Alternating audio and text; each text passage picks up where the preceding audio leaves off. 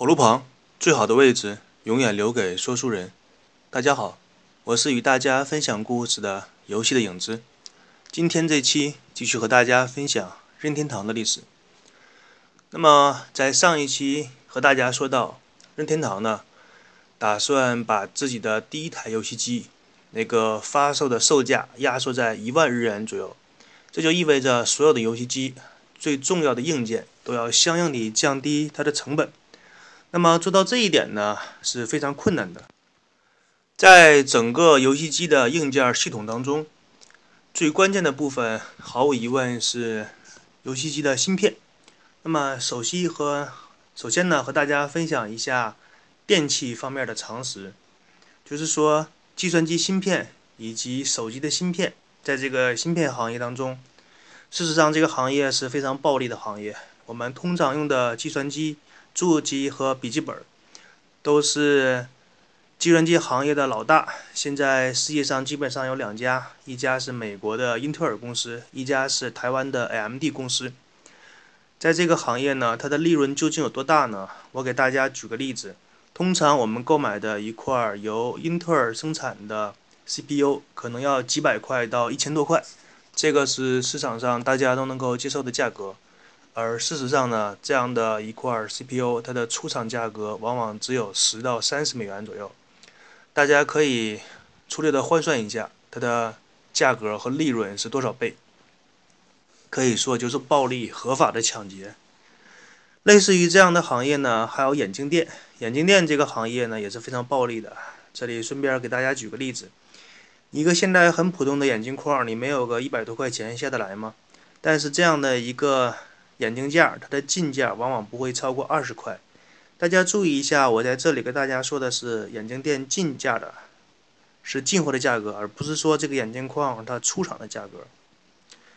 但如果你去和售货员讲价的话，就算把你累吐血，也不可能把这个价格压缩到一百块以下，因为这是整个行业的要求和潜规则。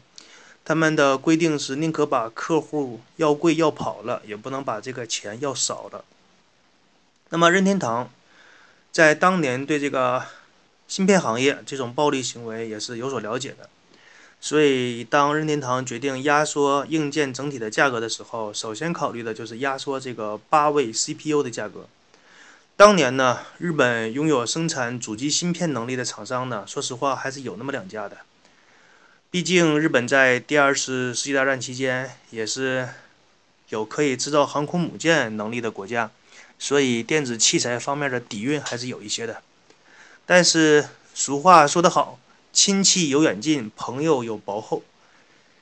那么任天堂自然会选择跟自己平日里来关系不错的芯片厂商来进行谈判，毕竟和传销组织的交易差不多，熟人的钱总是好赚的嘛。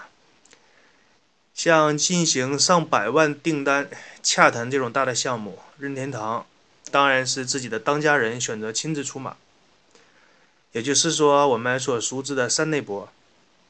山内博呢，选择一家和自己当时任天堂关系比较不错的芯片厂商理光公司，进行了非常漫长的拉锯式的谈判。拉锯式的谈判呢，这里大致的给大家解释一下，它的出处是伐木工人在将一棵巨大的树木给它。锯开的时候，双方会各握着非常大的一把锯的两端，你拿一下，我拿一下，形容谈判的时候互相各自提出自己的这边的底线和看法，通常是一个比较漫长的谈判过程。那么提到理光公司呢，也是算是传奇的一个商业神话吧，在上世纪的八十年代，可以说是理光公司最辉煌的时代。据说当年日本厂商生产的电子设备，其中有百分之三十五以上都是由理光公司提供的 CPU。那么当年日本厂商把自己的产品，要知道它卖到了世界各地，所以百分之三十五这个数字是非常庞大的。那么既然决定找哪家公司进行谈判之后呢，任天堂这边也就做出了相应的谈判邀请。首先，他和理光公司。发出了这些芯片的数量的订单的要求，说想和理光公司那边至少订购一百万以上的八位的 CPU。理光公司接到这么大一笔订单的邀请，自然是非常高兴嘛。那这么大的订单，但是一听到任天堂这边关于订单 CPU 的报价，那么理光公司马上就否定了这个交易，说这样的价格我们公司根本就没法和你们谈，是吧？我们公司也是讲本求利的。因为当时任天堂给出理光公司是每一片八位机的 CPU 的价格是两千日元。谈判嘛，你说一句我说一句，双方经过一系列像街头买东西的讲价之后，举个例子，任天堂那边说：“你看你这个菜这么多土，上面还有水，便宜点呗。”你看两千日元一块 CPU 这个价格可以了，你见利就走吧。然后理光公司这边说。我春种秋收，买种子、买化肥、浇水，再施肥、再除虫，再把这个 CPU 给你运过来，我也是有成本的呀。我一块 CPU 给你们三千日元好了，这基本上是我的成本价了。于是这个价格被谈到三千日元的时候，这个谈判就僵持住了。双方都不肯退让，一边是两千日元，一边是三千日元，那么就各说各的话了，这个谈判就无法进行下去了。理光公司这边是不肯往下降一点，同样任天堂这边公司也不肯往上涨一点。谈判谈到这里就没有什么变化。任天堂一看，哟呵，我不给你理光公司点厉害的，你还真就不知道我任天堂姓什么是吧？于是任天堂公司对理光公司。唱了一首歌，说：“狼主任你管事儿的时候，谁敢得罪你呀，我的狼呀！”哎，突然就想起这个经典的段子来了。那么，商人的本质呢，都是逐利的。我一分钱进的货，要把它卖个超过一分钱，超过的价格越来越多，那么才是我作为商人的本事。经商多年的任天堂自然也是明白这个道理。因为任天堂本身也是商人，于是任天堂使出了自己的必杀技。当自己的怒潮 Max 满了之后，那个火焰沸腾了起来。任天堂对理光公司说：“如果你们公司能够以两千日元一块 CPU 的价格卖给我们任天堂公司，那么我们公司这边向你们郑重地发出承诺。注意啊，这个承诺是可以写进我们谈判的合同书上的。从今天。”你签合同开始，我们在两年之内可以向你们理光公司订购至少三百万块 CPU。各位，三百万块 CPU 是一个什么样的概念？理光公司当年一年的订单大约在一百五十万块左右，也就是说，理光公司一旦拿下了任天堂这一笔大单之后，就意味着两年之内，理光公司。至少是不赔钱的，因为他至少三百万的订单有了嘛。那么除去任天堂这一个订单之外，两年接下来他接下来的任何一个订单都是他的净利，就是纯粹赚的钱。那么在这种巨大的利益诱惑之下呢，那所有的底线都是扯淡。于是理光公司那边的负责人马上就改口了。其实吧，那一块 CPU 价格两千日元也不是不行，是吧？你看，我们这么多年的好朋友呢，来，快把那个两年内三百万块 CPU 这句话写在我们合同上，双方签字按手印儿。那么，在经过由压缩 CPU 成本一系列的成本压缩之后，横井军平，也就是说任天堂游戏机的负责人，把第二份的主机硬件报价提交了上去。这个时候的任天堂的老大山内博看了看这个报表，满意的点了点头。嗯，so this 呢，不错不错，就这么去做吧。然后就开始联系代工厂，以及开始备料生产。为了能将这次游戏机的销售呢做到一炮打响，任天堂那边一边积极的联系代工厂，进行保证产能产量的情况下，进行大规模的生产。另一方面，几乎是将广告的宣传覆盖了。日本的所有国土，他所有的电台、电视台的媒体，而且还请来了日本当时最著名的偶像进行宣传造势，啊，不知道是酒井法子还是谁，反正是当时最有名的偶像吧。基本上做到了，只要是家里边有电视的日本人就知道任天堂要推出自己的游戏机。那么任天堂旗下所有的员工全部投入这一次的活动当中，包括前期的订单服务、中期的物流配送以及后期的售后服务，一条龙服务，并且呢，任天堂的相关人员把责任落实到每个人，用责任问责制，谁要是出了错的话，这个月的奖金就和你说再见了。那么在这一系列的精密筹划之下。包括任天堂的本社、分社所有的员工齐心努力，终于那个重要的日子来临了。同时，这个日子也是游戏历史上被铭记的一天。那是一九八三年的十一月二十一日，在新闻联播一般的宣传攻势之下，对于任天堂来说，具有公司转型意义的一款游戏机开始进行发售。这一款也是名震游戏界的一款游戏主机。也就是被我们八零后、九零后的玩家津津乐道的 FC 游戏机，也就是大家所说的红白机。游戏机在发行之后，正如任天堂掌门人山内博所料想的那样，订单像雪片一样向任天堂飘来。这个时候呢，就看得出一个大公司它的底蕴。任天堂这边面对这样的订单，一边催促自己的代工厂。加班加点的生产游戏主机，来满足市场如饥似渴的需求。另一方面，积极联系各大游戏厂商，为自己的游戏主机开发游戏。游戏机是一个人的躯体，游戏则是一个人的灵魂。对于这一点的理解，任天堂从第一部主机开始就已经有着非常明确的定义。那么，在经历了街机开发的年代，任天堂更加看重游戏软件的重要性，所以跟其他厂商接触的时候，任天堂也把这一观点灌输到任天堂旗下的每一个员工。当第一款，当一款市场售价只有其他游戏机一半这样的一款游戏机出现之后，它的游戏却异常的丰富，那么它在市场的竞争力就毋庸置疑，可以说在很短的时间内。任天堂的游戏机就几乎占据了当年那个日本市场的垄断地位。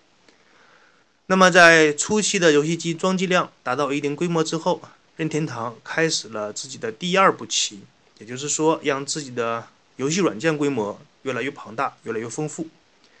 为了让第三方游戏开发商与自己的游戏机绑定在一起，形成一个利益共同体，山内博。破天荒地发明了一套令整个游戏界至今为止最臭名昭著的权力金系统。说到这里呢，就想起了一些大众玩家在讨论的时候呢，那些对任天堂有着不好印象的玩家，每次提到任天堂的时候，总是揪住任天堂的污点不放。其实任天堂到现在为止，它最为大家讨论的也不过是两大污点。一个呢是任天堂起家的时候做过赌博产业和盗版其他游戏厂商的街机设计，另一个呢就是任天堂的权力金系统。其实平心而论，权力金这个东西，你作为任天堂一方来说和作为第三方游戏厂商来说，它的感受是完全不一样的。大家可以试想一下，如果你是。一个游戏硬件的制造厂商，你有能力把第三方完全控制在你你的掌握之中，那么这个时候你会选择控制它呢，还是选择让它放任自流呢？这就像是一个企业在市场竞争当中，你已经有实力垄断这个行业了，你说这个东西卖多少钱就卖多少钱，消费者只能无条件的接受。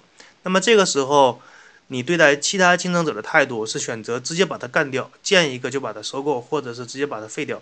还是把你的竞争对手一点点的把它养大，培养成自己的竞争对手呢？那么，相信智商大于零的人都会选择前者，直接把它干掉。那么，基于这种现实中的例子，实在是举不胜举。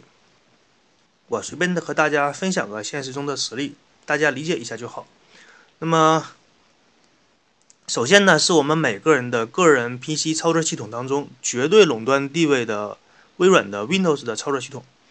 其实，在很多小白用户看来，Windows 操作系统呢是一个完整的整体。其实不然，它操作系统当中分很多细小的模块，其中一个模块就是我们平日上网时必备的东西，也就是浏览器那个小地球。